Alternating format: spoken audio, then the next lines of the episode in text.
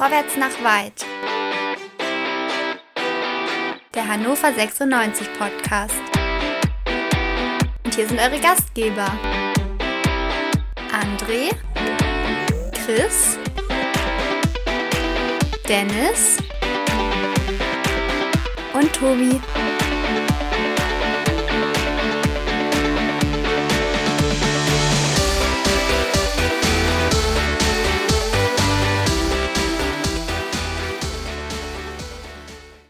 Hannover 96 baut die Serie aus und ist jetzt vor dem vielleicht leichtesten Spiel oder dem schwersten Spiel der Rückrunde, nämlich gegen den gesetzten Absteiger Nummer 1, gegen den VfL Osnabrück. Darüber wollen wir sprechen. Mein Name ist äh, Tobi und ich darf euch begrüßen zu Vorwärts nach Weit, dem 90 Podcast bei meinsportpodcast.de.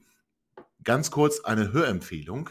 Ähm, wenn ihr André Breitenreiters Zeit bei uns in Hannover noch immer so ein bisschen im Herzen tragt oder zumindest André Breitenreiter bei uns im Herzen tragt.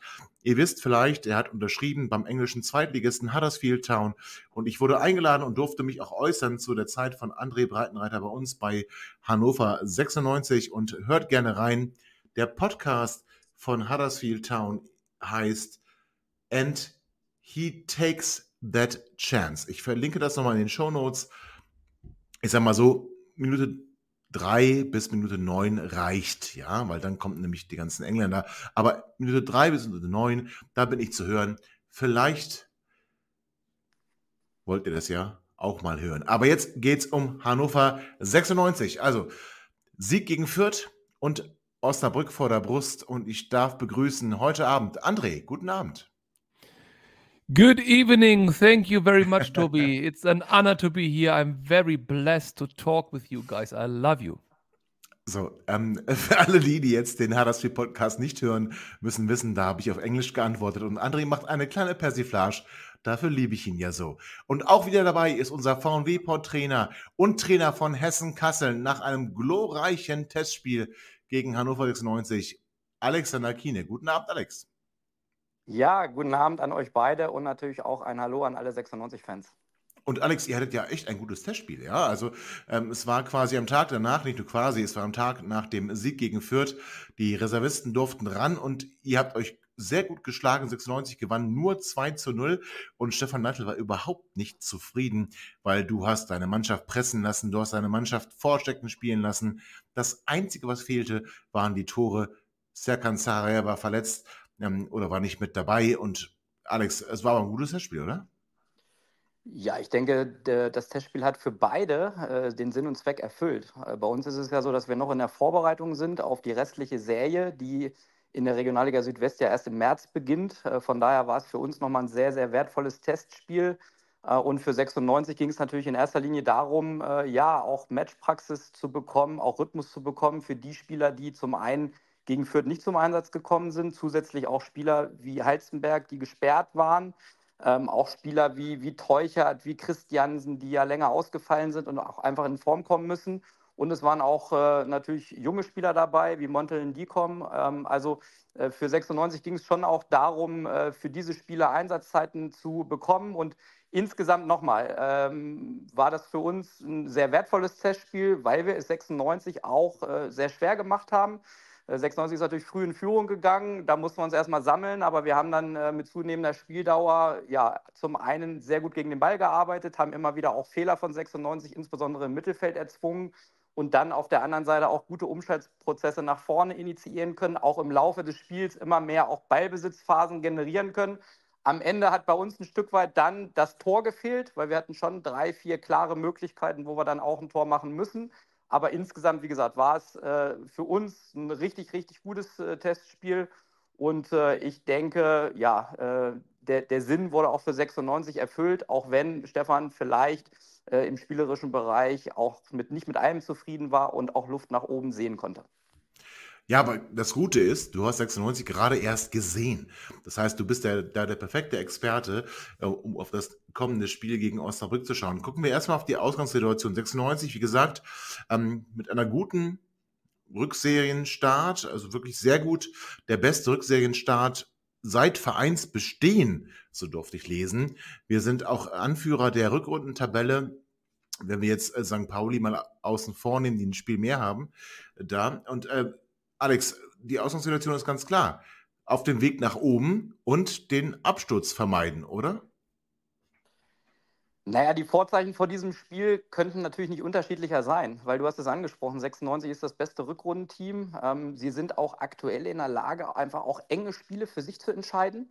Also gerade wenn ich an die letzten Spiele denke, Rostock, HSV, auch Fürth, das waren Spiele äh, spitz auf Knopf, äh, wo das Pendel dann aber auch in die Richtung von 96 geschlagen ist, äh, über auch eine entsprechende Mentalität, äh, auch äh, ja, eine Willensstärke, auch jetzt wie gegen Fürth zurückzukommen, zurückzuschlagen. Auch das konnte man in Hamburg ja schon sehen, wo man eine super erste Halbzeit gespielt hat, dann Rückschläge bekommen hat und trotzdem hat man das Spiel am Ende für sich entschieden. Äh, und das, was auf jeden Fall auffällt, ist auch diese Standardstärke, die sich in den letzten Wochen äh, entwickelt hat, äh, wo 96 einfach diese Spiele dann auch durch entsprechende Standards, ob Ecken, Einwürfe, alles das, was dazugehört, Freistöße aus dem Halbfeld, ja, da haben sie eine unglaubliche Wucht und Stärke entwickelt und das führt zu dieser aktuellen Erfolgsbilanz. Und auf der anderen Seite hast du den VfL Osnabrück, der ganz andere Vorzeichen hat, äh, Tabellenletzter, mit zwölf Punkten, auch zu Hause das schlechteste Team in der Liga mit nur acht Punkten. Ähm, sie haben die meisten Gegentore bekommen in dieser zweiten Bundesliga mit 45 und auch die wenigsten Tore mit 19 geschossen. Also alle Vorzeichen sprechen eigentlich für Hannover 96. Aber Vorsicht, genau das sind ja die Spiele, äh, die du dann auf diesem Weg nach oben gewinnen musst gegen einen Gegner, der äh, ja nahezu abgeschlagen ist, der eigentlich gar nichts mehr zu verlieren hat und das macht diesen Gegner auf jeden Fall gefährlich für 96. Ja, gut, gefährlich, aber ich meine, das muss doch ein Pflichtsieg sein, oder? Ja, wenn du mich jetzt nochmal konkret fragst, dann muss ja. ich sagen, äh, dass äh, die, die, die Ergebnisse natürlich ganz klar äh, auf der letzten Wochen, auch der Saison insgesamt gegen Osnabrück sprechen. Aber ähm, was man auf jeden Fall auch sagen muss, sie haben in den letzten Wochen auch, äh, speziell seit Uwe Koschinat das Traineramt übernommen hat, sehr, sehr viele enge Spiele gehabt. Äh, auch viele unentschieden Spiele gehabt. Jetzt kann man auf der einen Seite sagen, ja, die Mannschaft hat unter Koschinat noch nicht gewonnen in diesen acht Spielen. Das ist Fakt. Äh, das heißt, er hat nicht den Turnaround schaffen können, den man sich sicherlich auch erhofft hat in Osnabrück. Auf der anderen Seite haben sie auch fünf dieser acht Spiele unentschieden bestritten und auch zuletzt äh, gegen Paderborn, äh, auch Nürnberg, Rostock äh, Remis gespielt, auch vor der Winterpause gegen gute Teams wie St. Pauli, auch Hertha BSC Remis gespielt. Also sie waren immer in den letzten Wochen ein unbequemer Gegner und sie haben sich auch ein Stück weit, finde ich, äh, ja, unter dem neuen Trainer defensiv stabilisiert, also weniger Gegentore bekommen. Nach wie vor fehlt es aber auch an der Kreativität, auch an der Effizienz vorne. Und deswegen stehen sie da, wo sie stehen. Aber nochmal, jeder, der auch diese Atmosphäre an der Bremer Brücke kennt und ich war gerade in der letzten Saison, wo ich sehr viel im Scouting in der dritten Liga unterwegs war, ganz häufig in Osnabrück. Das ist eine besondere Atmosphäre. Das kann auch ein Hexenkessel werden, wenn äh, ja, Osnabrück einfach auch dagegen hält und das, lang, das Spiel lange offen hält. Und deshalb ist 96 auf jeden Fall gewarnt, diesen Gegner trotz des Tabellenstandes nicht zu unterschätzen. Und du musst in dieser zweiten Bundesliga äh, auch da performen, auch da äh, von der ersten Minute an präsent sein, ein Spiel, eigenes Spiel durchdrücken wollen, um da drei Punkte mitzunehmen. Ich finde, es ist ein unbequemes Spiel äh, gegen einen abgeschlagenen Gegner, der nichts zu verlieren hat. Und 96 äh, muss schon auch eine Menge in die Waagschale werfen, um dort diesen Trend fortzusetzen. Und gerade diese Spiele musst du gewinnen, wenn du oben dabei bleiben möchtest.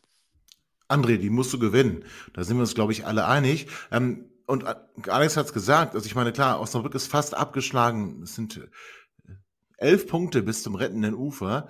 Und äh, auch der Transfer in der Winterpause von Cousins hat nichts gebracht, ehemaliges Bayern-Talent.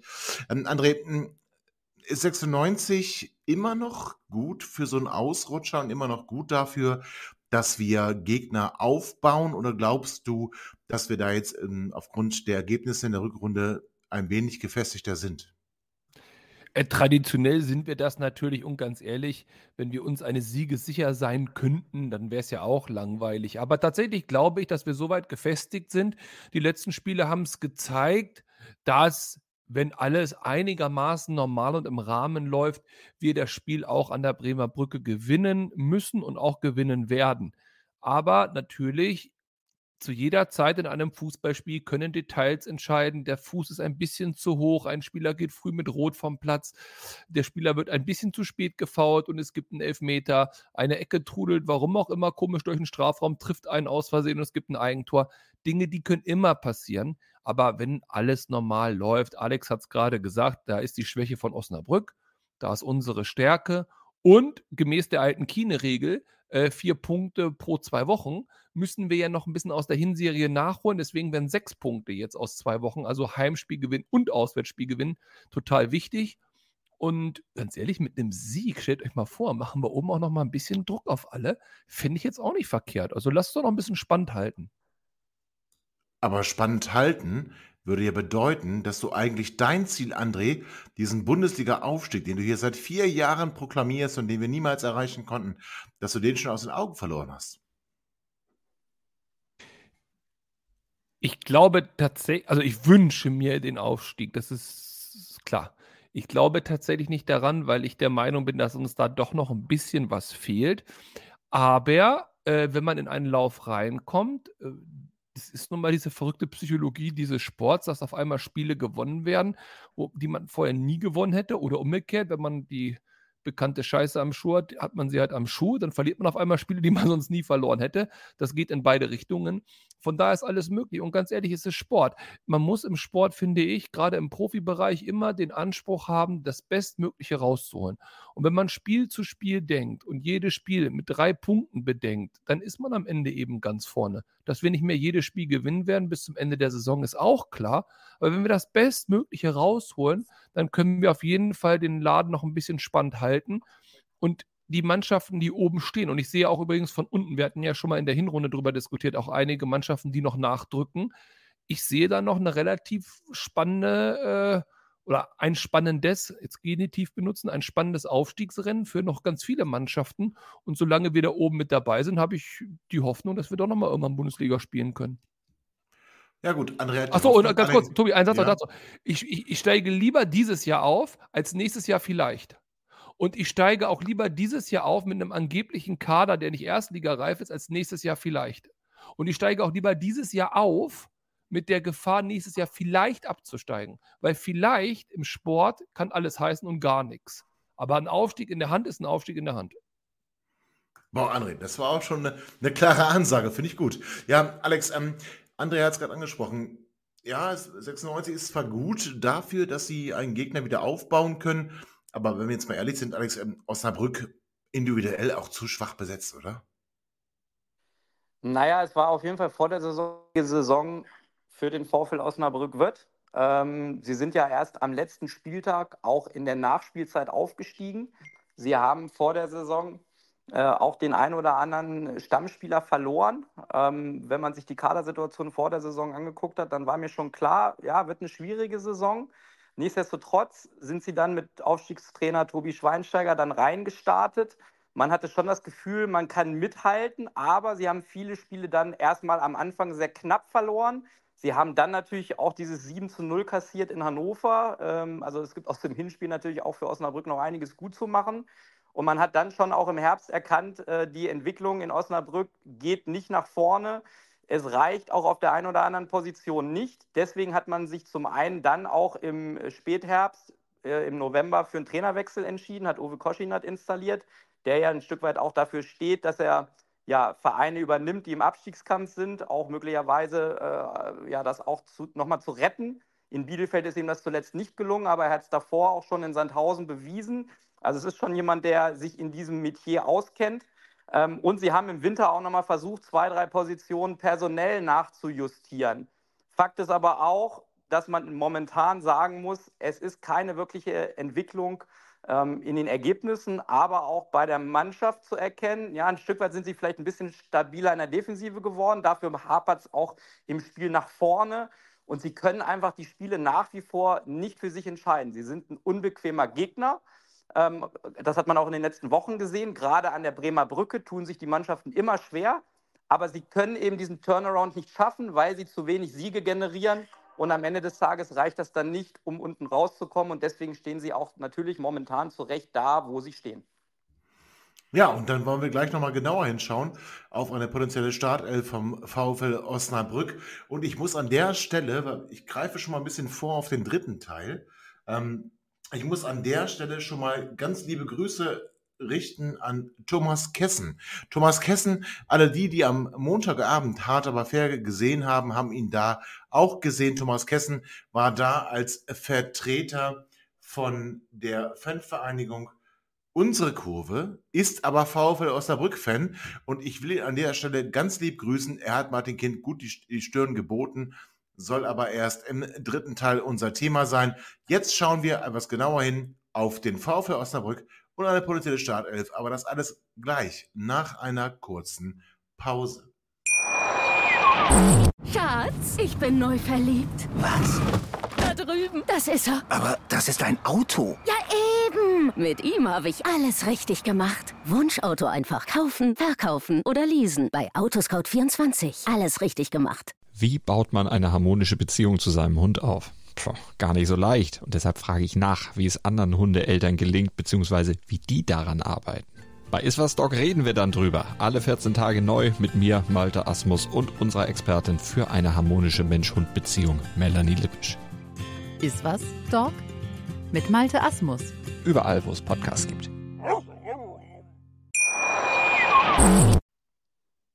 Ja, liebe HörerInnen, herzlich willkommen zurück zu Vorwärts nach Weit, dem 96 Podcast bei meinsportpodcast.de. Alex, du hast schon gesagt, neuer Trainer.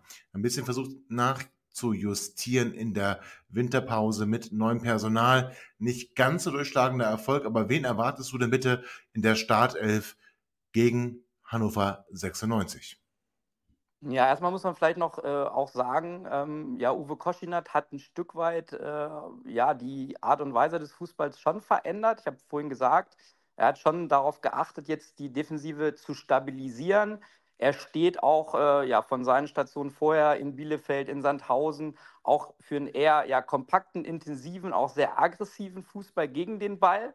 Ähm, auf der anderen Seite für einen geradlinigen Fußball mit Ball nach vorne. Das heißt, äh, Osnabrück unter ihm ist auch nicht unbedingt eine Ballbesitzmannschaft. Äh, man erkennt eher wenige Spielkombinationen, sondern äh, eher auch viele lange Bälle, ein Spiel auf erste und zweite Bälle, auch viele Flanken vom Flügel aus den Halbfeldern. Und es ist eine Mannschaft, die natürlich auch versuchen wird, und das muss 96 natürlich unterbinden, aus Ballgewinn, also aus dieser Kompaktheit und Aggressivität, wenn sie es schaffen, 96 zu Fehlern zu zwingen, dann wollen sie in gewisse Umschaltprozesse kommen äh, um dann auch die Tiefe zu bespielen. Und er setzt natürlich auch auf Standardsituationen, gerade zu Hause mit einer entsprechenden Wucht, auch mit den Fans im Rücken, um vielleicht auch nochmal so ein, so ein Ausrufezeichen zu setzen. Sie haben auf jeden Fall, und das muss man einfach analysieren, Probleme in der Spielgestaltung gehabt. Ähm, auch in den letzten Wochen die Fehlerquote im Passspiel, auch wenn der Gegner äh, gut gepresst hat, war zu hoch, sowohl im Spielaufbau als auch dann im, im Zentrum davor. Ähm, da hat man auch wenige spieltechnische Abläufe erkennen können über Zwischenräume von Zone zu Zone. Ähm, und sie haben auf der anderen Seite auch, und das zeigt ja auch die Gegentorquote, zu viel zugelassen, gerade auch Räume ähm, in den Halbspuren neben dem Sechser, auch äh, ja, Außenspuren, die man über diagonale Pässe und Spielverlagerungen immer wieder bespielen konnte, um in den Rücken der Abwehr zu kommen. Äh, und da waren sie schon auch äh, im Rücken der Viererkette anfällig. Ich erwarte ein 4-3-3-System. Das hat Uwe Koschinat seit seinem Amtsantritt immer wieder spielen lassen. Auch wenig Veränderungen in der Grundordnung und Systematik vorgenommen. Und in diesem 4-3-3 erwarte ich Kühn im Tor. Der ist wieder zurück, hat Grill verdrängt.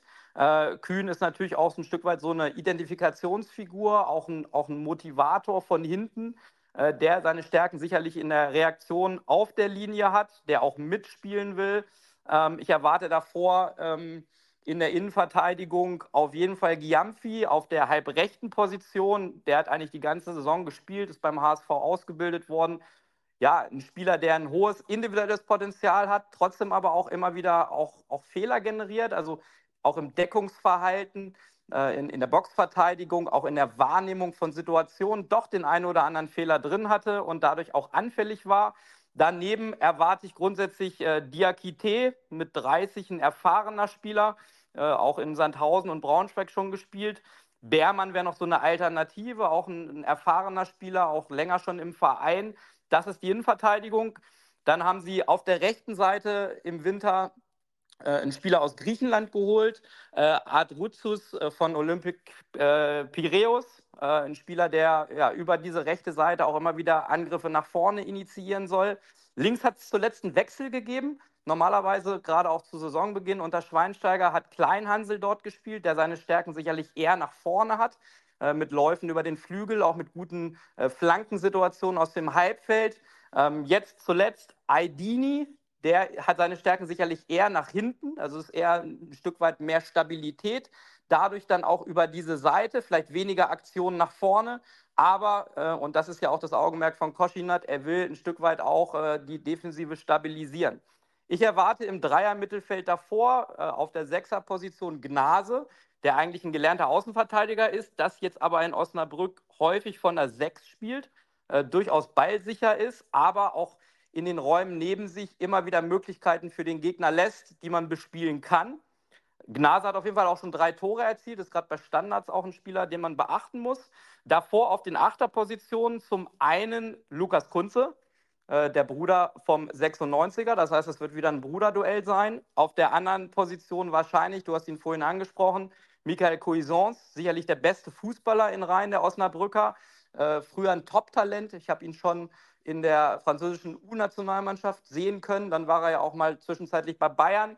Also wirklich ein guter Fußballer, hat sich aber im Profifußball auch auf hohem Niveau noch nicht durchsetzen können, wagt jetzt hier einen neuen Schritt bringt auch immer wieder Impulse nach vorne, hat auch schon zumindest äh, in seiner kurzen Zeit jetzt zwei Tore erzielt. Also Cuisance ist schon jemand, den man grundsätzlich bearbeiten muss, den man aus dem Spiel nehmen muss, weil wenn jemand aus diesem Mittelfeld Akzente nach vorne setzen kann, dann ist sicherlich er es. Und dann spielen sie mit drei Stürmern. Ähm, ich erwarte auf jeden Fall über die rechte Seite Conte, das ist der Bruder von dem Spieler aus Paderborn. Äh, beide ja, Hamburger Jungs, auch bei Pauli ausgebildet. Kenne ich noch aus meiner Zeit damals mit Havelse. Ja, Conte, absoluter Tempospieler in die Tiefe, auch ein gutes 1 gegen 1 Verhalten in den Zwischenräumen und in der Box. Den muss man äh, auch vom Tempo her kontrollieren. Auf der anderen Seite, ja, hat es auch ein paar Wechsel gegeben. Zuletzt hat dort äh, Thomas Goginger gespielt. Den haben sie im Winter aus Österreich geholt, vom äh, Linzer ASK ein erfahrener Spieler, der auch ja, ein gutes Auge hat für Räume, der auch in der Box torgefährlich werden kann.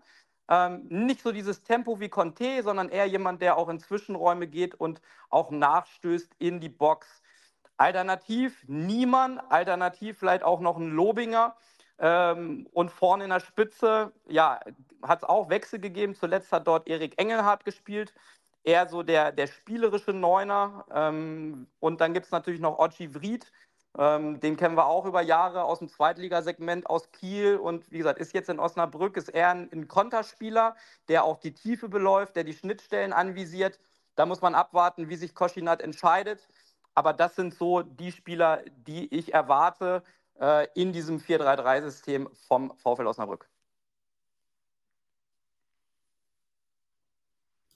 Ja, danke Alex. Ähm, Ale André, macht dir das irgendwie Angst oder denkst du, naja, gut, jetzt, ähm, da sind wir 96 doch viel stärker. Nee, Angst habe ich nicht. Ich habe ich, ich, sowieso nicht. Was interessiert, was ich habe. Aber ich glaube auch, die Mannschaft braucht keine Angst haben, dass man Respekt hat, dass man äh, natürlich einen Gegner nicht unterschätzt. Das sind ja Binsen, aber absolut richtige Binsen, passiert immer wieder. Ähm, Alex hat gerade äh, dargestellt, wo Stärken der Mannschaft von Osnabrück sind. Die gehören zu den 36 besten Teams in Deutschland, also müssen die auch irgendwas richtig gemacht haben in den letzten Jahren. Dennoch, noch einmal, wir haben in diesem Jahr die Chance, oben mitzuspielen, wieder oben anzugreifen. Ob es am Ende reicht, für was auch immer, ist doch egal. Wir dürfen nicht diesen super Tritt, in dem wir gerade sind, diesen Laufschritt, den wir jetzt gerade anfangen, die Startphase beim Sprint quasi, dürfen wir doch jetzt nicht durch einen Stolperer in Osnabrück äh, verlieren. Also wir dürfen natürlich auswärts auch mal Remis spielen und damit zufrieden sein, aber das heben wir uns mal auf für andere Mannschaften in Osnabrück. Bleibe ich dabei, muss es einen Sieg geben. Und äh, Alex hat ja eben über Brüder gesprochen. Das ist der ja. Bruder hier von dem, das ist der Bruder von dem. Ja, Gott sei Dank sind es auch nur die Brüder. Also von daher mache ich mir da wenig Sorgen. Ja, Alex, ähm, kannst du noch mal ganz kurz was sagen zu der ähm, Verteidigung von Standardsituationen bei Osnabrück? Weil wir sind ja gerade in der Rückrunde extrem stark, auch bei Eckbällen, ja. Ähm, wir waren ja vorher schon die Standardkönige, aber auch nur wegen der Elfmeter. Jetzt sind wir die Standardkönige, weil wir auch Freistöße, indirekt oder direkt und auch Eckstöße zum Tor verwandeln. Also kannst du irg irgendwas sagen zu der Eckenverteidigung von Osnabrück? Ja, also es ist jetzt nicht extrem auffällig, dass Osnabrück dort anfällig ist, zumindest auch in den letzten Wochen. Nochmal, auch die Gegentorquote insgesamt unter Koschinat ist zurückgegangen. Sie haben auch gerade zu Hause ja auch wirklich da enge Spiele gehabt, auch weniger zugelassen. Also das ist, glaube ich, gar nicht entscheidend. Ähm, da muss man ja auch immer dann sehen, wie verteidigt man, ob Raum, Mann. Ähm, da ist es bei Osnabrück grundsätzlich so, dass sie da schon sehr mannorientiert agieren. Äh, ist auch insgesamt ein Stilmittel von Uwe Koschinat. Ich würde eher hervorheben, das, was 96 in den letzten Wochen geschafft hat. Und ähm, ich habe ja alle Spiele gesehen, da hat sich wirklich was getan. Zum einen äh, diese Bälle, die von Enzo Leopold insbesondere sehr gut reingebracht werden, mit einer entsprechenden Schärfe, mit einer Präzision. Derek Köhn hat das natürlich genauso gut gemacht. Der fällt jetzt weg. Das heißt, so ein Stück weit diese Option von Stefan Leitl, ja, Rechtsfuß, Linksfuß zu haben, die bricht momentan ein bisschen weg. Ich hatte in einem der letzten Podcasts gesagt, dass Brooklyn Eze, wenn er denn mal irgendwann wieder fit wäre, auch ein Kandidat wäre, der in Wien-Wiesbaden überragende Standards gebracht hat, sowohl Ecken als auch Freistöße aus dem Halbfeld. Aber momentan fokussiert sich das dann mit Sicherheit auf Enzo Leopold. Ähm, aber das Entscheidende ist eigentlich, diese Dynamik, wie die Spieler in diese Bälle reingehen. Ich erinnere an das Tor von Halstenberg gegen Rostock, der aus einer sehr tiefen hinteren Position den zweiten Pfosten belaufen hat.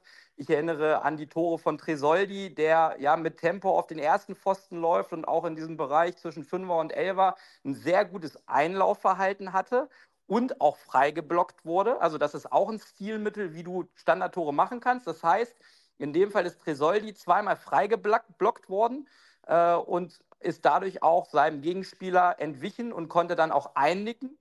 Ja, und wenn man jetzt die, das letzte Spiel nimmt gegen Fürth, da war zum einen dieses Einlaufverhalten von Neumann auf den ersten Pfosten, was sehr, sehr gut war, wo er sehr gut in den Ball reingeht und ihn dann auch äh, ja, streifen lässt äh, in, in die lange Ecke. Und es war die Einwurfsituation, auch ein Stilmittel, Verlängerung äh, dann auch von äh, Howie äh, und Tresoldi ist da auf, auf dem zweiten Ball. Also eigentlich ist es bekannt, dass Nielsen der Kopfball stark ist, aber die Gegner haben es am Ende nicht gut verteidigt. Auch bei Fürth war es so, dass Tresoldi dem Gegenspieler im Rücken weggegangen ist. Das sind Dinge, die eigentlich auf dem Niveau nicht passieren dürfen. Aber nochmal, ich will eigentlich eher hervorheben, 96 hat sehr gut gearbeitet, wahrscheinlich im Trainingslager, im, im Winter diese Möglichkeiten erarbeitet, äh, mit der Präzision in der Ausführung, mit Blocks, die sie bilden und mit dem Einlaufverhalten. Und das führt im Moment zu einer Standardstärke. Und das vielleicht noch abschließend. Es gibt ja Statistiken im Fußball, wie werden die meisten Tore erzielt. Und das sind zum einen Umschaltsituationen und zum anderen Standards. Das heißt, Standards entscheiden auch am Ende des Tages, ob eine Mannschaft erfolgreich ist, ob eine Mannschaft auch oben mit dabei ist. Und da muss man sagen, deshalb hat 96 auch die letzten Spiele, auch die engen Partien für sich entschieden. Und dann muss man sehen, äh, dass sie das auch hoffentlich in Osnabrück auf die Platte bringen. Ja, und André, ähm, wir müssen sagen, in der Mannschaft scheint es augenscheinlich gerade zu funktionieren. Alex hat gerade zwei Szenen angesprochen, nämlich das Tor von äh, Phil Neumann nach einer Ecke von Enzo Leopold. Und die beiden haben sich so ein bisschen gedisst auf Instagram, ja. Ähm, Phil Neumann hat geschrieben, die erste gute Ecke seit Jahren. Und äh, Enzo Leopold hat geantwortet, ja, dein erstes Kopfballtor seit Jahren. Also André, stimmt's da jetzt gerade irgendwie? Ja gut, Erfolg, äh, im Erfolg ist alles einfacher und im Misserfolg ist natürlich alles schwieriger, klar. Ähm, ich würde den Satz, also ich habe es nicht gelesen, ne, aber wenn der Satz natürlich gefallen ist, die erste gute Ecke seit Jahren, dann ist das sicherlich nicht so gemeint. Aber das kann man natürlich auch böse interpretieren. Äh, und du hattest doch letztes Mal, glaube ich, in der Sendung sogar deinen alten Red Bull Spezi da äh, schon mal zitiert. Also wer Versteh weiß, auf wen er das gemünzt hat. Verstehe ich nicht. ähm, ja, aber tatsächlich, also ja, es passt vieles, äh, das ist klar. Ich finde auch, dass die Mannschaft, das begann aber schon Ende der Hinrunde, gezeigt hat, dass da was zusammenwächst. Damals war der Trainer noch nicht so inkludiert in dieses glückselige Zusammenwachsen. Das scheint jetzt hoffentlich auch besser zu sein. Nur Leopold ist ja nicht ganz fit. Also ob der jetzt die nächsten Male die Ecken den Leuten auf den Kopf zwiebeln darf gegen Osnabrück, wird sich ja noch zeigen. Ähm, aber, ja, mein Gott, also auch da, also auch, auch das, auch das Leopold, guter Spieler, Vertrag verlängert, alles super. Aber auch das darf natürlich dann am Ende nicht den Ausschlag in Osnabrück geben. Aber tatsächlich, unsere Standardstärke äh, erfreut mich sehr. Wir haben seit Jahren äh, erzählt, wie wichtig das ist, dass das halt auch mal den Unterschied machen kann. Und wir haben in den letzten Spielen erkannt, dass das wirklich auch punktetechnisch einen Unterschied macht. Und Alex hat es ja gerade gesagt, dass das am Ende vielleicht sogar auch einen Unterschied macht, ob man äh, auf den ersten drei Plätzen steht oder auf den drei Plätzen dahinter. Absolut. Und da, darauf wollen wir gleich nochmal ganz genau schauen, auf Hannover 96, auf eine potenzielle Startelf. Äh, es wird sicherlich wieder Veränderungen geben. Schauen wir aber gleich drauf, nach einer kurzen Pause. Schatz, ich bin neu verliebt. Was? Da drüben. Das ist er. Aber das ist ein Auto. Ja, Mit ihm habe ich alles richtig gemacht. Wunschauto einfach kaufen, verkaufen oder leasen. Bei Autoscout24. Alles richtig gemacht. Liebe HörerInnen, herzlich willkommen zurück zu Vorwärts nach Weit, dem 96-Podcast bei meinsportpodcast.de. Wir sprechen über das kommende Spiel von 96 beim VfL Osnabrück. Alex hat uns gerade schon die Stärken und Schwächen von Osnabrück ziemlich deutlich klar gemacht. André hat auch seinen Teil dazu beigetragen. Jetzt wollen wir gucken über, ja, nicht über, auf die Startelf von Hannover 96. Alex, ähm, es war ja wild, was Stefan Leitl da letzte Woche versucht hat mit Andreas Vogelsammer als Rechtsverteidiger, aber es hat funktioniert. Doch, wir müssen anerkennen, Marcel Halzenberg kommt zurück. Und damit haben wir mehr Optionen. Und jetzt müssen wir gucken, was macht Stefan Leitl daraus? Also, was würdest du als Coach äh, machen und die Viererkette vielleicht neu aufstellen? Ja, erstmal ist es ja so, du hast es gerade angesprochen. Als Trainer musst du ja immer ein Stück weit äh, improvisieren, musst dir Gedanken machen, wenn solche Dinge passieren, wie sie bei 96 äh, geschehen sind, ne, dass auf einmal Spieler wegbrechen. Ja, dann überlegst du in der Woche, welche Optionen habe ich. Du probierst gewisse Dinge im Trainingsprozess aus ja, und am Ende des Tages muss man sagen, äh, auch gerade wenn man das Ergebnis am Ende betrachtet, hat Stefan Leitl alles richtig gemacht mit dieser Positionierung. Aber das ist natürlich dann auch nur für ein Spiel. Jetzt ergibt sich eine neue Konstellation. So, Marcel Heizenberg hat gegen uns im Testspiel gespielt, ist fit. Ähm, auch da war zu erkennen, welche Klasse er besitzt, sowohl im Verteidigen, in der Antizipation, äh, auch im, im, eigenen Strafraum als auch im Aufbauspiel. Und der wird wieder in die Mannschaft zurückkehren. Daraus ergeben sich aus meiner Sicht dann auch wieder gewisse Verschiebungen. Das heißt, ich rechne schon damit, äh, dass er und Neumann dann im Zentrum spielen äh, dass äh, dem äh, wieder auf die rechte Seite geht und dass Airbnb links verteidigt. Ähm, das würde auch zumindest in der Hinsicht sehr gut passen, weil Airbnb auch ja beide Positionen spielen kann, sowohl in der Innenverteidigung als auch außen. Dann setzt er vielleicht nicht so die Akzente nach vorne, weil er auch eher defensiv äh, orientiert ist. Aber nochmal, er kann die Seite zumachen, er hat ein entsprechendes Tempo, äh, er kann gut verschieben, ähm, er, er, ist diese Abläufe auch mit Heizenberg grundsätzlich gewohnt, auch aus einer Dreierkette. Das sind gar nicht so große Unterschiede. Äh, und nochmal, ich denke, dass diese Viererkette dann sich so neu orientieren wird und dass ein Vogelsammer dann wieder auch, äh, wenn er dabei ist, äh, für die Offensive eingeplant wird. Ja, André, da hast du ja völlig recht gehabt, ne? Dass Vogelsammer so auf rechts so eine Eintagsfliege gewesen ist. Ähm, Alex hat es gerade gut erklärt und ich glaube, es wird auch so zu erwarten sein. Halstenberg und Neumann bilden die Innenverteidigung. Janik Dem geht von links, obwohl er Top-Werte hatte, müssen wir sagen. Also der hat wirklich Top-Werte gehabt als Linksverteidiger, geht wieder auf rechts und äh, RMB auf links, oder André? Also das ist für mich, wenn alle fit sind, das ist immer die Prämisse, ist das die einzig richtige äh, Aufstellung, denn es ist die mit Abstand erfolgsversprechendste Aufstellung. Das ist die höchste Qualität, die wir haben und die wir da auf den Platz bringen können. Und wir brauchen ja vorne vielleicht auch nochmal eine Alternative. Stell dir vor, es steht in der 70. Minute, warum auch immer 1-1. Da würde ich schon noch gerne einen gewissen Impact nach vorne einwechseln können. Und da ist mir ein fitter Vogelsammer von der Bank lieber als ein äh, unfitter Vogelsammer nach 60 Minuten, weil er schon rechts da hin und her gelaufen ist. Äh, also von daher absolut wäre das auch meine Wunsch-Viererkette. Äh, Gar keine Frage. Und das ist überhaupt nicht respektlos gemeint gegen Vogi, der das äh, vernünftig gemacht hat, okay gemacht hat, für die Situation angemessen gemacht hat.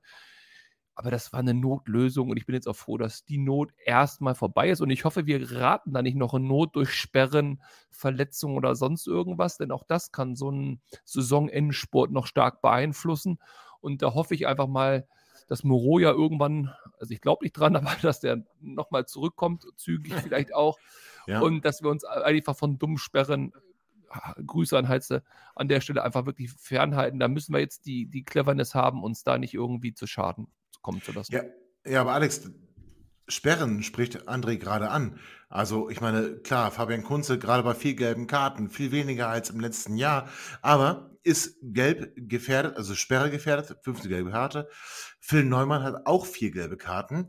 Ähm, Alex, ist es dann klug zu sagen, okay, wir setzen trotzdem auf Fabian Kunze als Sechser und Phil Neumann dann als rechten Innenverteidiger? Ja, natürlich. Du setzt ja als Trainer immer auf die beste Mannschaft, die zur Verfügung steht. Und eins ist ja auch klar, es sind ja noch so viele Spiele zu absolvieren, dass ein Kunze und ein Neumann nochmal irgendwann diese Sperre mit der fünften gelben Karte absitzen werden. Das wird automatisch passieren. Und das, äh, das kannst du als Trainer dann auch nicht beeinflussen. Ähm, also nochmal, äh, der Fokus als Trainer geht immer dahin, ich will die stärkste Mannschaft auf den Platz bringen und da gehören diese beiden Spieler definitiv äh, dazu und das wird Stefan Leitl auch genauso machen. Okay, haben wir das auch geklärt. Also wir haben die Viererkette aufgestellt. Rechts Janek Dehm, Neumann, Halzenbeck in der Innenverteidigung, Bright RB als Linksverteidiger, deutlich defensiver wahrscheinlich als ähm, andere Kandidaten. Dann haben wir Fabian Kunze als alleinigen Sechser. André, wen würdest du jetzt in der Halbposition spielen lassen? Also Kolja Uden ist herausgenommen worden ähm, vor zwei Spielen. Louis Schaub hat das okay gemacht, ja. Enzo Leopold, du hast gerade gesagt, Vertrag verlängert, also hat jetzt äh, gerade unter der Woche verlängert bis 2026, damit einer der Spieler mit dem längsten Vertrag bei Hannover 96. André, würdest du Schaub und Leopold, äh, Schaub und Leopold ja rausnehmen oder würdest du das genauso lassen? Also ich würde Leopold überhaupt nicht rausnehmen, nur so wie ich jetzt die aktuellen Medienlandschaft verfolgt habe, ist doch da ein dickes Fragezeichen hinter ihm gesetzt. Äh, also ist er fit, spielt er? Ist er nicht fit, müssen wir uns was überlegen. Und äh, Schaub, finde ich, ist eine schwierige Diskussion. Schaub hat mich aber schon die ganze Saison nicht wirklich überzeugt, aber es ist auch nicht wirklich schlecht, was er macht. Es ist einfach so grau und man erwartet sich von ihm so ein bisschen mehr und ist dann vielleicht auch ein bisschen mehr enttäuscht, wenn das nicht eintritt, obwohl das alles gar nicht so schlecht ist. Also tatsächlich, ich gehe einen Schritt nach vorne. Ich will auf jeden Fall Tresoldi und Nielsen sehen und dahinter dann und auf den Seiten, puh, puh. Also der Uden hat das auch nicht schlecht gemacht und ein Teuchert haben wir ja auch noch für diesen Bereich auf dem Feld, obwohl ja. ich, also okay, dann machen wir es so. Pass auf, jetzt lege ich mich fest. Ja. Ich würde ganz gerne, ich würde ganz gerne Teuchert sehen von Anfang an. Aha. Würde den komplett sich totlaufen lassen und von mir aus kann er zur Halbzeit dann noch wieder runter, weil für viel mehr reicht es offensichtlich gar nicht oder 60. Minute oder so. Und dann würde ich dafür Schaub erstmal auf der Bank lassen. Alex, was machst du? Also lässt du auch Teuchert auf halb links spielen oder bist du dann doch eher derjenige, der sagt, nee, komm, Schaub lassen wir drin, halb links, halb rechts, ähm, Enzo Leopold? Spannend wird erstmal für mich sein, ähm, wie Stefan Leite die Grundordnung äh, ja, adaptiert bzw. anpasst. Weil wer genau hingeguckt hat, hat gesehen, dass 96 ja beim HSV mehr ein flaches 4-4-2 gespielt hat, mit äh, Leopold und Kunze im Zentrum, Schaub und äh, Sebi Ernst so ein bisschen über die, die Seiten bzw. Halbspuren und dann vorne mit zwei Spitzen. So war es auch in der ersten Halbzeit gegen Fürth. Da ist es nicht so gelaufen. Also Fürth hat ja insgesamt auch eine, eine sehr gute erste Halbzeit gespielt. 96 hat sich schwer getan. Und in der zweiten Halbzeit ist Stefan Leite dann wieder mehr in die Raute gegangen, ähm, hat also Sebi Ernst auch ins Zentrum gezogen. Ich sage grundsätzlich eh, Sebi Ernst ist kein Spieler für Halb- oder Außenspuren, sondern das ist jemand, der wirklich auf der 10 spielen muss, hinter den beiden Spitzen. Ähm, Und bei Schaub ist es so, natürlich, wenn er rechts spielt, das hat er ja auch schon in der Systematik mit Dreier-Fünfer-Kette gespielt, in dem 3-4-3, äh, dass er dann von rechts mehr in die Zwischenräume reinzieht und mit seinem linken Fuß dann Pässe oder auch Abschlüsse zu generieren. Der kann das, ist aber insgesamt natürlich auch sehr wechselhaft in seinen Leistungen und vom Rhythmus her. Ich glaube persönlich, ähm, wenn Stefan Leitl auch ähm, ja, an die zweite Halbzeit gegen Fürth anknüpfen möchte und er bei seiner Raute bleibt, dann würde wahrscheinlich auch ja da wieder auch eine gewisse Anpassung vom Personal stattfinden, weil dann gehe ich schon davon aus, dass äh, ein, ein Kunze auf der 6 ist, äh, Leopold auf der 8 äh, und auf jeden Fall Sebi Ernst auf der 10 und dann müsste äh, möglicherweise ein Uden auf der 8 wieder reinkommen und vorne würde ich tatsächlich erstmal auch bei äh, Tresoldi und Nielsen bleiben, weil das in den letzten Wochen sehr gut harmoniert hat. Auch erfahrener Spieler, junger Spieler eher ein groß äh, gewachsener, robuster Typ wie Nielsen mit einem beweglichen, agilen Tresoldi daneben. Also ich bin eh immer ein Freund davon, wenn ich zwei Spitzen habe, müssen es unterschiedliche Typen sein und das hat harmoniert und war erfolgreich. Also das ist so das, was ich mir vorstellen könnte. Und die Option zu haben, einen Teuchert und Vogelsammer dann von der Bank zu bringen, auch mit ihrem Tempo, was sie haben, ähm, gerade in einer möglichen zweiten Halbzeit, wo die Räume dann immer etwas größer werden, das denke ich wäre eine gute Option. Am Anfang, glaube ich, wird Osnabrück sehr kompakt spielen, die Räume eng halten. Dann ist es vielleicht auch so für Spielertypen wie Teuchert, das war auch letzte Woche gegen uns so, ähm, schwierig, weil Teuchert ist ein Spieler, der braucht Raum, der muss Tiefe belaufen können. Und das konnte er gegen uns, gegen Kassel letzte Woche nicht. Und da sage ich auch, das wird auch gegen Osnabrück, glaube ich, von Beginn an eher schwieriger werden. Aber nochmal, im Laufe des Spiels, ab der 60., 70. Minute, wenn die Räume größer werden, äh, dann ist das ein Spiel vielleicht eher für Teuchert, der aus meiner Sicht auch noch nicht über 90 Minuten matchfit ist. Ja, da hat Alex schon alles abgedeckt, was wir noch abdecken wollten, André. Also okay, halten wir fest, Sebi Ernst auf der 10, ähm, glaube ich, gerade gesetzt und dann Dass ich das mal sage, ne? Dass ja. ich Sebi Ernst, also du hast Gesetz gesagt, absolut als alternativlos ja, aktuell so. wahrnehme, als ja. einen der besten Spieler bei Hannover 96, einer mit der wichtigsten Spieler auf dem Platz. Das hätte ich mir die letzten anderthalb Jahre aber auch nicht träumen lassen. Ja, das stimmt, aber äh, na gut, als der Transfer bekannt gegeben wurde, haben wir das schon erhofft, aber es wurde dann ich halt nicht. Bin ich ehrlich. Ja, gut. Ich muss dazugeben, ich, ich war das nicht. Also, ja, gut. Die, die, die taktische weil, du Umstellung. Fürth, weil du Fürth nicht gesehen hast, ne? Deswegen. Ja, ja, absolut. Ja, das war's. Aber die taktische Umstellung hat ihm absolut ins äh, Kontor ja. gespielt. Äh, er ist der absolute Gewinner der Umstellung von Leitl und Hannover 96 dementsprechend halt auch. Und dann soll mir das auch absolut recht sein. Ich habe noch, noch eine Nachfrage an Alex. Ich fand das sehr äh, stringent äh, argumentiert, warum Teuchert besser von der Bank kommt. Aber ich persönlich, aber da habe ich auch noch echt zu wenig gesehen, sage ich ehrlich, habe das Gefühl, dass Uden sehr, sehr ähnlich ist, dass der eben auch Raum braucht. Und aber meinst du, der ist beim engeren Gegner, beim kompakteren Gegner der, der, der, die bessere Wahl? Oder sagst du, nee, Teuchert ist die viel, viel bessere Wahl, wenn die Räume aufgehen, deswegen eher Uden von Anfang an? Ja, meine Meinung ist eindeutig, dass es einfach unterschiedliche Spielertypen sind. Also Teuchert ist wirklich ein Stürmer. Das ist ein zweiter Stürmer. Ist auch kein Stoßstürmer, ist ja klar, kein Neuner. Er ist ein zweiter Stürmer, der dann immer wieder auch die Schnittstellen beläuft, der ein richtig gutes Gespür hat, dann auch, wie er sich in den Räumen zu bewegen hat, auch in der Box eine Antizipationsfähigkeit hat. Ähm, und Uden ist ein Mittelfeldspieler, äh, ein Achter, ein Zehner der auch aus äh, zentralen Räumen, auch aus Halbspuren ähm, Aktionen nach vorne initiieren kann, auch da eine gewisse Kreativität hat, auch ein gutes Tempo-Dribbling hat, um Räume und Gegner zu überwinden. Aber es sind zwei komplett unterschiedliche Spielertypen.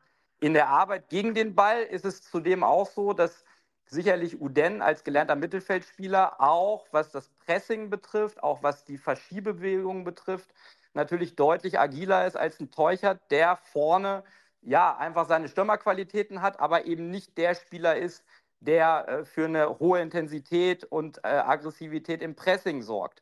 Und die große Stärke von 96 in dieser Saison, aber speziell auch im neuen Jahr, ist ja gewesen, unter anderem in Hamburg, dass sie auch gerade aus, im, aus dem Mittelfeld, auch in den Halbspuren extrem aggressiv gewesen sind, Balleroberungen generiert haben, auch dann Räume nach vorne genutzt haben. Und in dieser Pressing-Intensität ist ein Spieler wie Uden natürlich wertvoller als ein Teucher, der eher dann auch die Tiefe beläuft.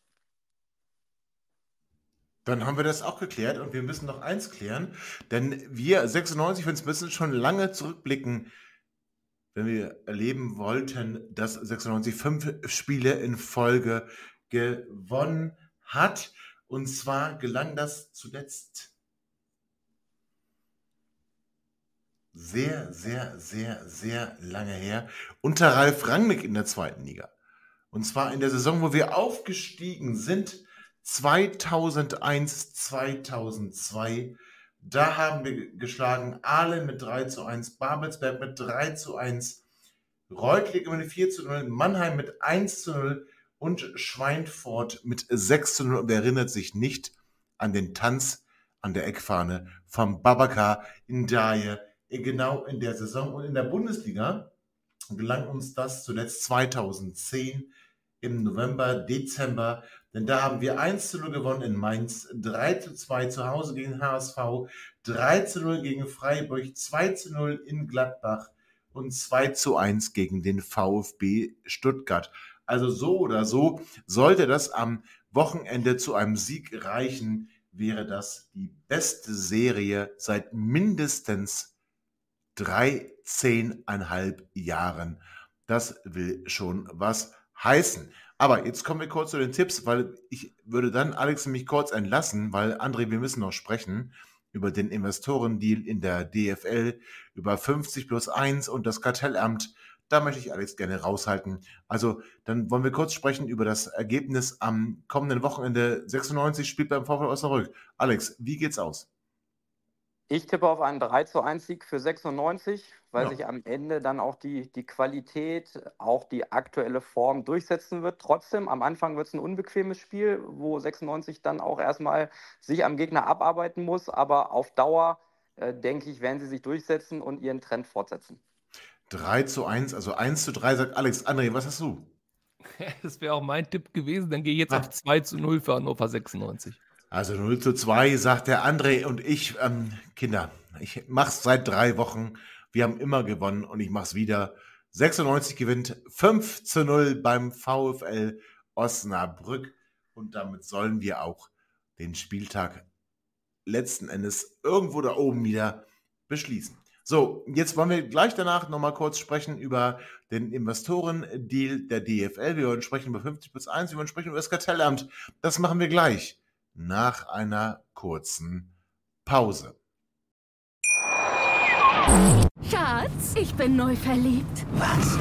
Da drüben. Das ist er. Aber das ist ein Auto. Ja, Mit ihm habe ich alles richtig gemacht. Wunschauto einfach kaufen, verkaufen oder leasen. Bei Autoscout24. Alles richtig gemacht. Hey, Malte Asmus von meinsportpodcast.de hier. Ab März geht's weiter mit unseren 100 Fußballlegenden. Staffel 4 bereits. Freut euch auf Zlatan Ibrahimovic, Michel Platini, Cesar Luis Minotti, Paolo Maldini, um nur mal vier zu nennen.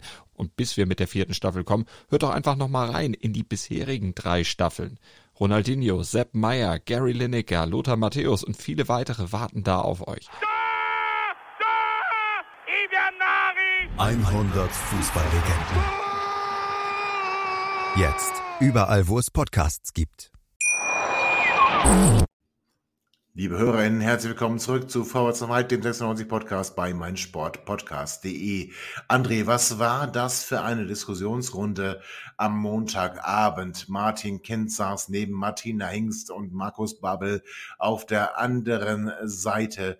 Wie gesagt, der Osnabrück-Fan und Sprecher von unserer Kurve und eine Sportreporterin, die ja schon im Doppelpass gesagt hat, dass der Fußball den Fans gehört. André, ein paar Tage später ist klar, der Investorendeal in der DFL ist gescheitert. Aki Watzke trat vor das Präsidium, hat die Vertrauensfrage gestellt, hat gesagt, wir können das nicht machen und trat dann auch vor die Presse und hat gesagt, die 96 Ultras sind schuld. Oder?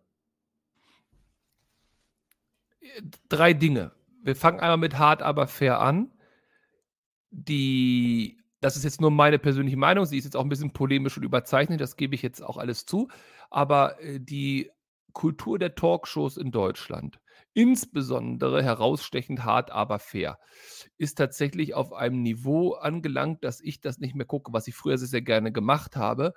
Und auch dieses besetzte Podium und auch die Personenauswahl erinnerte mich mehr an ein äh, Recruiting von einer Boyband, wo man versucht hat, alle äh, verrückten Wirklich? Typen da einmal hinzusetzen. Wirklich? Ja, also ich, War, war, war andere, aber das war, doch, das war doch sehr ausgewogen, oder? Ja, natürlich, wir haben eine Frau, die investiert in den Fußball, Role Model. Ja, wir haben einen ehemaligen nicht so. Fußballprofi, Markus. Wir haben Martin Kind, der als Badboy mit der Lederjacke da sitzt. Also, und auf der anderen Seite, also, nee, also tut mir leid. Ganz schwach, inhaltlich ganz schwach, weil die ganz seicht geblieben sind. Da gibt, kann ja auch nicht anders sein. Es gibt da gar keine Tiefe, keinen wirklichen Austausch. Äh, man ist wirklich sehr, sehr oberflächlich. Man hat nur sein eigenes Publikum bespielt. Da ging es auch nicht darum, irgendjemanden zu überzeugen oder beziehungsweise mit Argumenten zu füttern. Kann man sich schenken, so eine Sendung. Ist ein bisschen Folklore. Äh, wir müssen uns das angucken, weil wir natürlich jetzt auch drüber sprechen und weil uns das natürlich als 96-Fans auch massiv interessiert. Aber tatsächlich bringt das die Welt wirklich nicht weiter. Sollen die machen, aber ich will jetzt auch keine Gebührendiskussion hier Ja. vom Zaun brechen, aber Nee, das also machen wir braucht's nicht. Ja, aber Tatsächlich André, aber zeigt es eine so, Sache. ja. Eine, der, der Satz zeigt es eine Sache. Ich sag mal, die waren ja sogar so hingesetzt, links die Guten, rechts die Bösen oder umgekehrt. ja, ja, aber, ja, sehr. Ja. aber tatsächlich muss ich dir eins sagen. Also, wenn Martin Kind als, ich sag mal, äh, Repräsentant von Fußballvereinen, als Chefs, als Chefs von Fußballvereinen diese Rolle da hat, wenn die Investoren als Investoren die Rolle da hat und wenn der Fußballprofi als Fußballprofi die Rolle da hat, dann muss ich sagen, dann ist dieses Geschäft verloren. Da ist es ja ein, also Professionalität sieht anders aus. Und anhand der Äußerungen, da war Martin Kind übrigens noch mit Abstand der, der, der Beste. Aber das war ja teilweise wirklich Hanebüchen, was sie da von Was sich hast du gegeben haben. gerade gesagt, du? Ja. Ja, da war wirklich, also das war, also was Markus Babbel, also ne, es, ich Ja, würde jetzt auch nicht okay. Leute einschlagen. Aber- Lass aber uns mal diese hart aber fair Diskussion Genau, direkt genau. einkaschen. Kommen wir zu Watzke, mein Ja, persönlicher warte, da- Freund. das will, ich, das will ich kurz zitieren. Das will ich kurz zitieren, ja? also ja, Aki. Aki Watzke hat gesagt, das war nicht mehr durchzuhalten. Er habe das Gefühl, dass die Mehrheit des Clu der Clubs es lieber hätte, wenn die DFL von den Themen Abstand nehme und er habe vorgeschlagen, den Prozess abzubrechen. Da braucht es keine Abstimmung, sagt er. Dieser Prozess ist erledigt. André, es gab ja schon die Forderung der Fanszenen, dass wir nochmal eine neue Abstimmung machen, weil, also wir müssen vielleicht kurz die HörerInnen abholen, die uns nicht ganz so häufig hören und die auch nicht ganz so tief drin sind. Ähm, es war nötig, eine Zweidrittelmehrheit, um diesem Investorendeal überhaupt zuzustimmen. Das heißt, 24 von 36 Clubs mussten zustimmen. Martin Kind hatte die klare Aufforderung des ähm, eingetragenen Vereins, mit Nein zu stimmen. Es war eine geheime Abstimmung und es waren genau 24 Stimmen, die dafür gestimmt haben. Dann haben die ganzen Clubs nach und nach veröffentlicht, wie sie abgestimmt haben.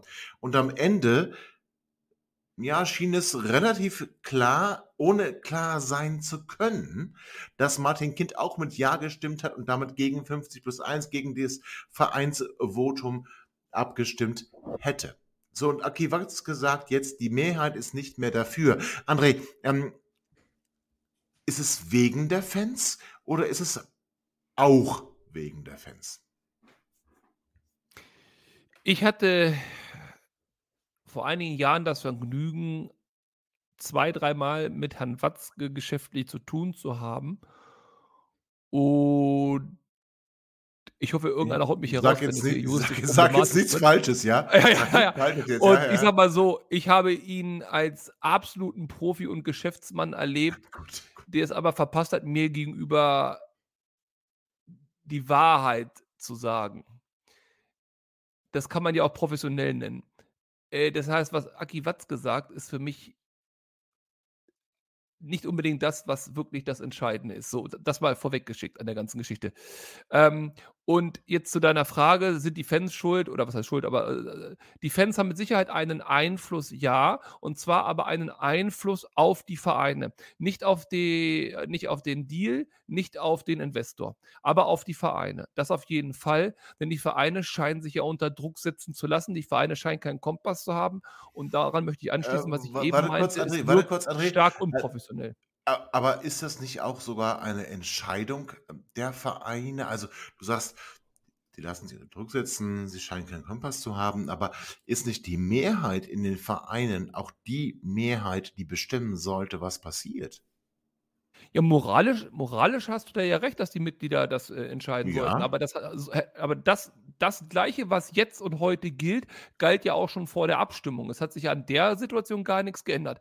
Und da frage ich mich natürlich schon, wir hatten ja das auch schon mal hier diskutiert, einige Vereine und klar, es war am Ende, weil es eine Stimme war, kapriziert sich alles auf Hannover 96 und Martin Ja. Kind und hat der oder hat er Mutmaßlich. nicht. Mutmaßlich, Mutmaßlich, genau. ja. Aber, aber das Fehlverhalten und das äh, nicht äh, keine Huspe zeigen und kein Rückgrat zeigen, haben ja sehr, sehr viele Vereine gemacht. Denn nochmal, niemand hat die Vereine in eine geheime Abstimmung gezwungen und niemand hat die Vereine gezwungen, auch noch Doch, geheim Doch, abzustimmen. doch, nein, die DFL, nein, doch, die die DFL. Vere- wenn, Die DFL. Nein, ja, das mag ja sein, die DFL, aber die Vereine hätten ja sagen können, das machen wir nicht mit. Ich verlasse aus Protest den Saal und stimme nicht ab. Und dann hätten nur die abgestimmt, die quasi ja doch geblieben wären und hätten das alle konsequent durchgezogen, hätte man ja eiskalt gesehen, welche Stimmen da Okay, sind, nämlich nur von hast recht. Ja, denjenigen, ja. die dann Ja stimmen. Und sowas finde ich, das muss man ja nicht tun, aber das als Option zu haben, ähm, ist auf jeden Fall gegeben und das kann man sich vorher durchdenken. Und genau an der Stelle fehlt es mir. Ich habe das Gefühl, da ist einiges vorher nicht wirklich durchdacht gewesen. Das, das, das riecht alles so ein bisschen wie spontan. Das, der Protest der Fans kann einen nicht überraschen. Ob die jetzt kreativ waren und ob, das ist alles egal, aber die, Ja, der sehr Protest kann einen kreativ, nicht oder? überraschen.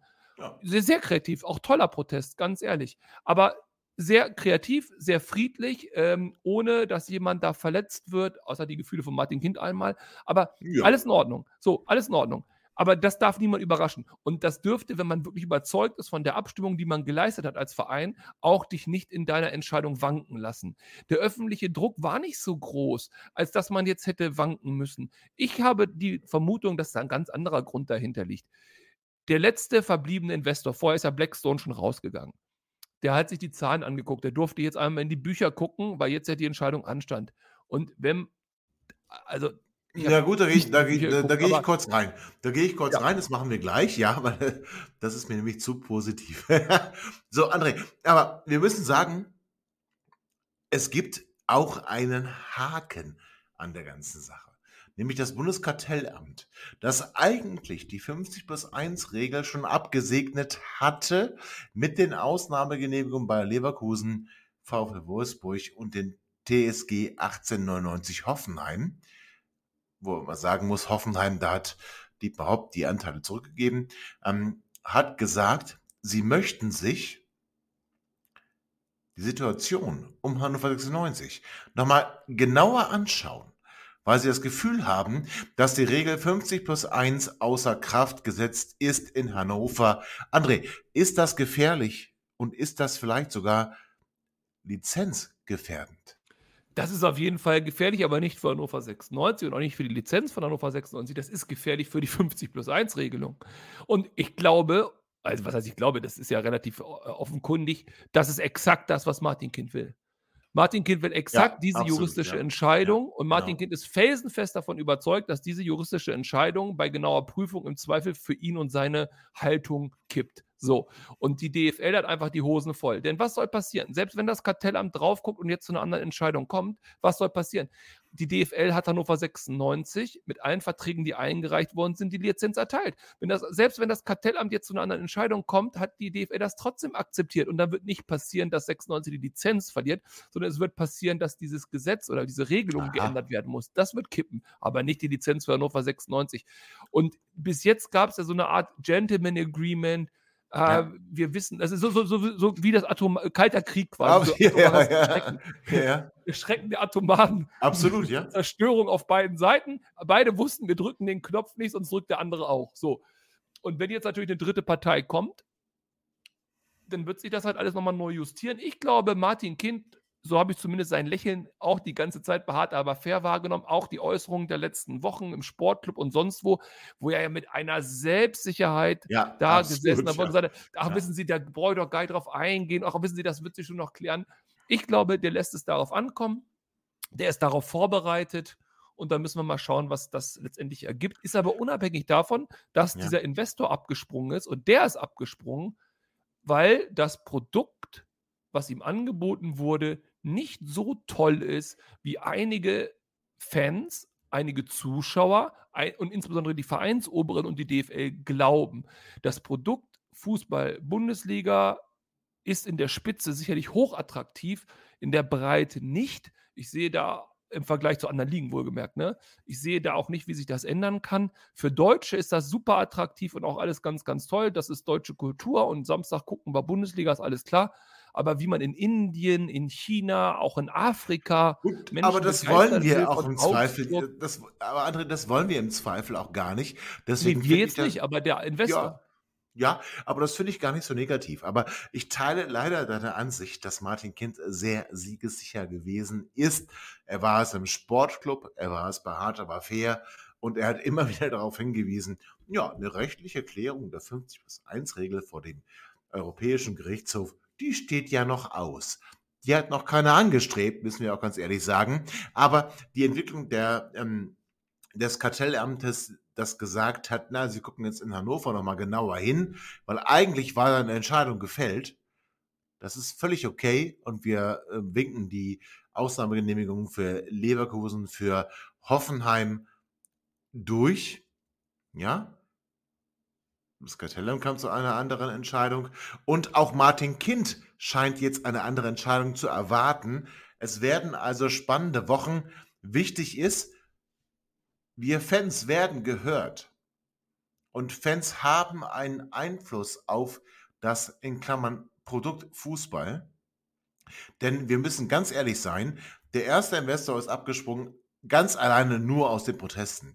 Der zweite Investor vielleicht wegen der Zahlen, wie André sagt, aber sicherlich auch, Aki Watzke glaube ich zum Beispiel, auch weil die ähm, ja, die gesamte Gesellschaft, aber, aber, beinahe aber, sagen, Tobi, dagegen war, warte, warte, nicht, warte, warte, warte, warte, ja, dagegen ja. war, dagegen gewesen ist, muss ich sagen. Und ähm, deswegen ist es so interessant. Ich finde es aber feige, wenn ich das sagen darf, ich ganz persönlich, ich als Tobi, finde es feige von der DFL, dass sie nicht neu abstimmen lässt, sondern dass sie sagt, naja gut, naja, also es scheint ja so zu sein und wir, wir brechen die Verhandlungen ab. Eine neue Abstimmung wäre für mich das Maß aller Dinge gewesen. Also tatsächlich habe ich gar nicht gelesen, dass die DFL gesagt hat, dass sie abgebrochen hat.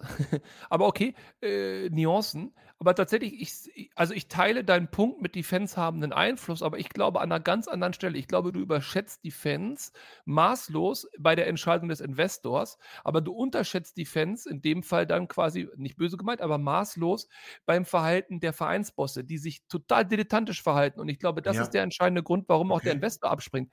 Weil der Investor investiert ja in ein Produkt, was er durch die 18, von mir ist auch 36, Profimannschaften im deutschen Fußball gestützt wird. So. Und wenn ich Investor wäre, dann klar, ist mein Verhandlungspartner die DFL, aber die 36 Vereine stehen ja auch dahinter. So. Und dann würde ich schon ganz gerne sehen, dass diese beim ersten, das ist keine Despektierlichkeit gegen die Fanproteste, aber beim ersten lauen Lüftchen, ja, dass die immer noch an der Stange stehen.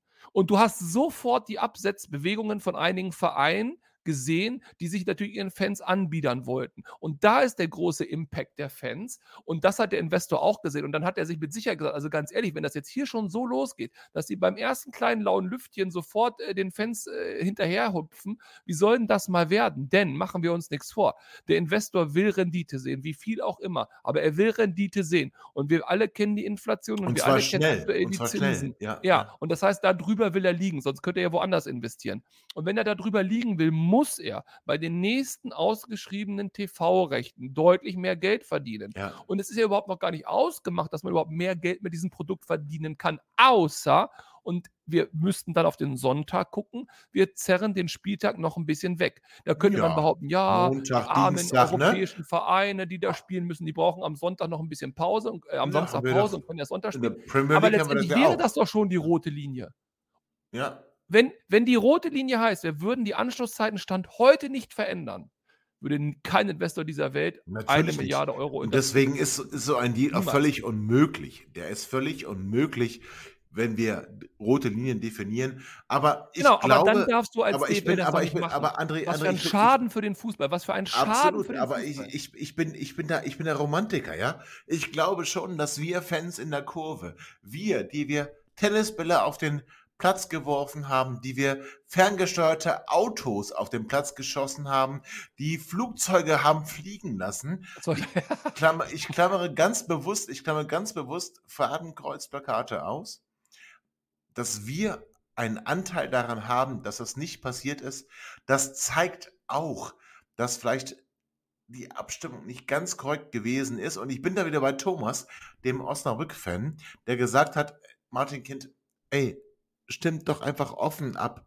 Das Problem ist doch nur, dass wir gerade nicht wissen, ob du und Hannover 96 50 plus 1 einhältst. Und das ist ein Problem. Und da müssen wir ehrlich sein. Das werden wir heute Abend nicht klären, aber wir können feststellen, auch André ist da empfänglich und da freue ich mich sehr drüber. Und ähm, wir dürfen eins nicht vergessen, wir haben jetzt hier alle auf Sieg getippt, 96, also 96 wird in Osnabrück gewinnen. Und André, ich möchte nicht, ähm, dass wir die Lizenz verlieren, dann vielleicht in der dritten Liga spielen. Also wir verlieren nicht die Lizenz und wenn, habe ich die absolute Lösung. Weißt du, was wir machen? Wir Sag legen. T-Shirts auf äh, Okay. von, mit deinem Konterfei und wir schreiben Mit drunter, um, ja, ja, und wir schreiben drunter, und zwar um den Bogen zum Beginn dieser Sendung zu schließen, Ja. We Defense of the Curve. Das fände ich groß. Ich würde sofort ein T-Shirt kaufen. We Defense of the Curve. Also ich, Gut, du willst eins kaufen, dann ich weißt sofort ich, kaufen. Wenn du weißt ich, ich, ich lege, We weißt ich, Defense of the Curve, ich wäre dabei. Ganz ehrlich. ich lasse ich lass, ich lass das auflegen. Ich lasse das auflegen alleine nur, um die TK Haluxe, die Frauen-Basketball-Bundesligisten zu unterstützen. So, in diesem Sinne, wir glauben alle an einen Sieg. Schaut 96 gegen Osnabrück, fahrt nach Osnabrück, unterstützt unsere Mannschaft und denkt immer daran, 96 alle und bis bald. Ihr seid immer noch da? Ihr könnt wohl nicht genug kriegen. Sagt das bitte nicht den Jungs. So, jetzt aber abschalten.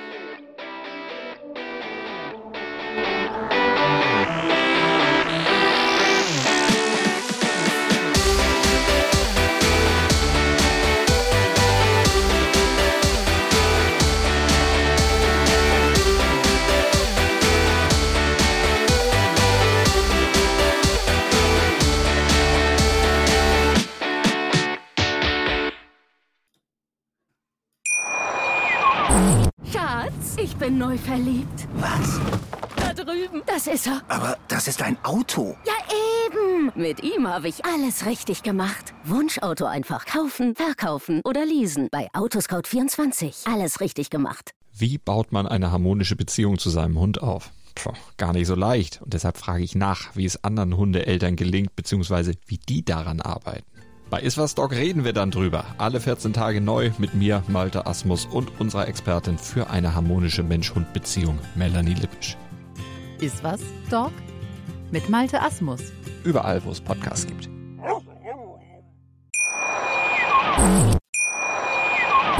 Schatz, ich bin neu verliebt. Was?